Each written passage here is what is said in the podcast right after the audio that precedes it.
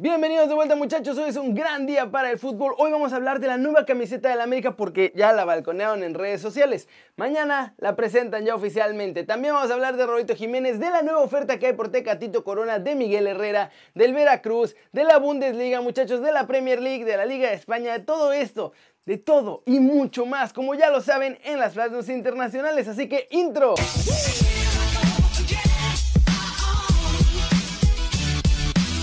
Arranquemos con noticias de la América porque ya es oficial, mañana lunes presentan la nueva camiseta, pero desde este fin de semana empezaron a mandarla a varios influencers para que se la pongan mañana y uno de ellos ya la publicó.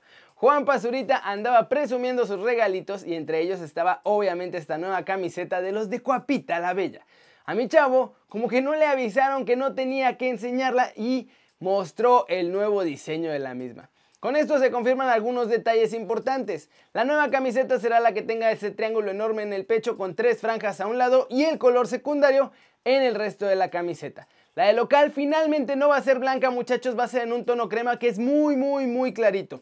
El triángulo del pecho será en color azul y sus líneas serán como sombreados y van a ser una azul, una roja y una amarilla un poquito más fuerte que el amarillo del resto de la camiseta. La de visitante, que fue la que enseñó Juan Pazurita, será con el pecho blanco y el segundo color azul marino. Los sombreados del pecho son amarillo, rojo y un tono como azul celeste. Además de estas dos habrá una camiseta de entrenamiento o prepartido que tendrá el logo del AME impreso así gigante en todo el torso. ¿Cómo ven estas nuevas camisetas? Si las quieren ver ya en vivo mañana en el Facebook oficial de la América, van a hacer la presentación muchachos y también va a comenzar esta venta de camisetas. Siguiente noticia. No regresa el Veracruz a la Liga MX. Al menos no por ahora, muchachos. Ya me espantaron a la gente del Sevilla, los directivos mexicanos.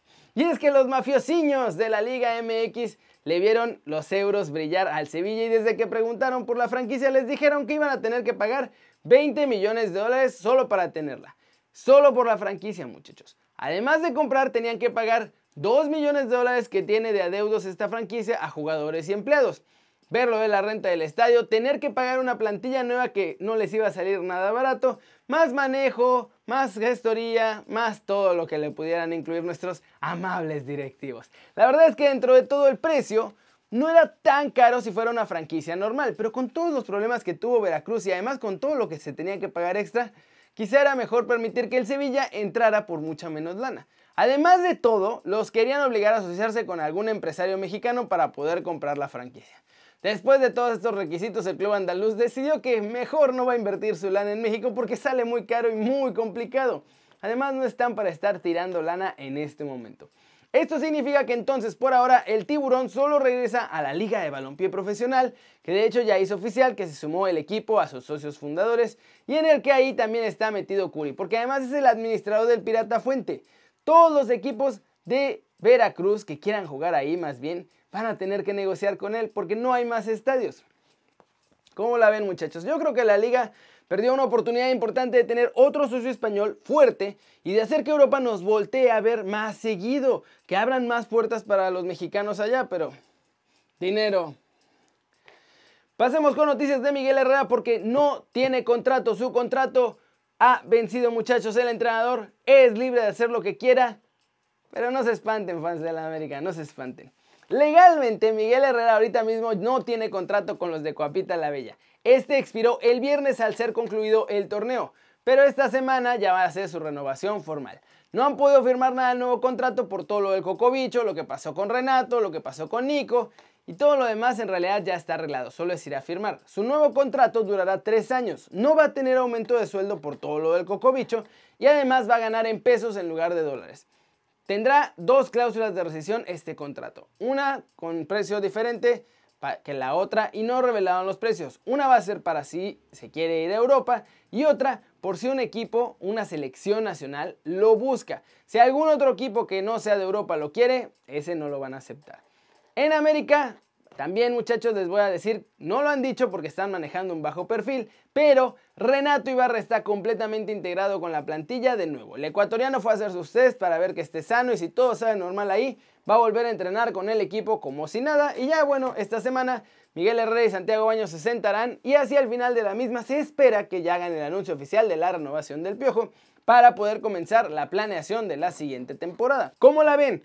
Sobre todo los fans de la ME, ¿ustedes creen que Miguel Herrera sí es el hombre ideal para ser su entrenador por varios años más o ya tenían ganas de un cambio? Y vámonos con noticias de nuestros chavos en Europa porque ya salió el guapo que va a poner la lana, va a poner un número sobre la mesa para fichar a Tecatito y parece bajo, pero no lo es. Y además cada vez se acerca más Raulito a ser una cebra la próxima temporada. Desde España, el Sevilla parece que en lugar de meter la lana en la Liga MX, mejor va a poner ese dinerito sobre la mesa del Porto para fichar a Tecatito.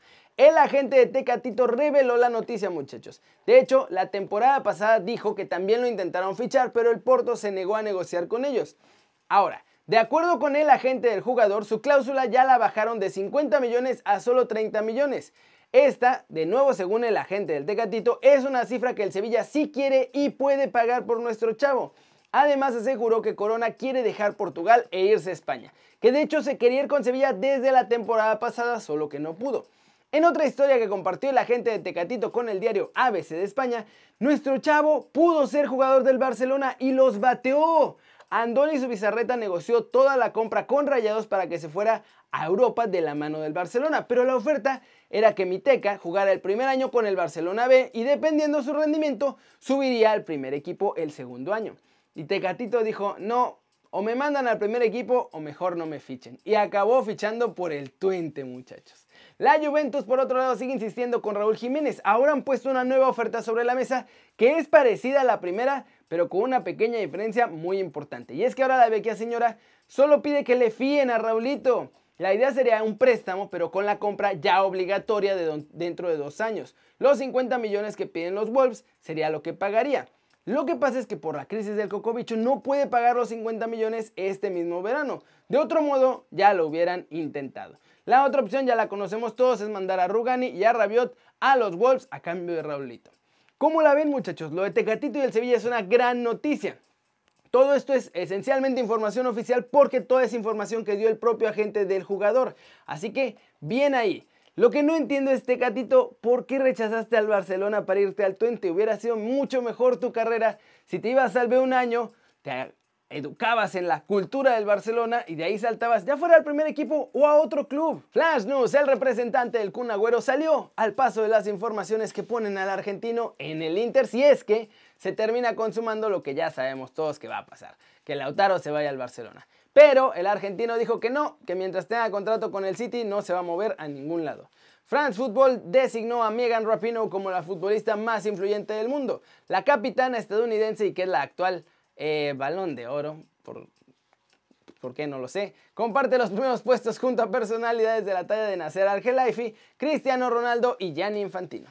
El representante de Nicolás Tagliafico, Ricardo Schieper, admitió en CC Sports que ya está negociando con el PSG y con el Chelsea para el traspaso del lateral argentino. Alfredo Álvarez, vicepresidente de Cruz Azul, criticó a Santos Laguna por ser un equipo que, según él, se inventó los casos del Coco Bicho para forzar la cancelación de la Liga MX y todo porque Iraragorri así lo quería. La Premier League emitió un informe en el que confirmó que tras la realización de 996 test nuevos se han encontrado otros dos positivos de coco bicho, así que ya hay en total 8 en toda Inglaterra de los jugadores. Y vamos con el resumen de la Bundesliga porque se está poniendo buena. Qué bueno que regresó el fútbol, muchachos. Y ya se movió otra vez la cima. Ahí hay ya 5 que están buscando el título y es guerra sin cuartel. El Augsburgo se metió a la casa del Schalke 04 y le metieron la segunda goleada consecutiva desde el regreso del parón. El resultado esta vez fue 3-0 con goles de Edward Lowen, Noah Joel Saren en base, Sergio Córdoba marcó el último. En otro partido, un gol del colombiano John Córdoba en el tiempo añadido culminó este domingo la reacción del Colonia, muchachos, que regresó de 2-0 abajo para terminar 2-2 ante el Fortuna Düsseldorf, en esta que es la vigésima jornada de la Bundesliga. Pero el RB Leipzig fue el que se despachó con la cuchara grande, derrotando al Main 05 en un partidazo de Timo Werner que además se llevó el balón a su casa después de marcar un hat-trick. Pulsen y Savitzer marcaron los otros dos goles para dejar el 5-0 definitivo. Y el RB Leipzig volvió a sonreír porque se hundieron en la tabla. Muchachos, tras esta vigésima jornada, la lucha por el título queda.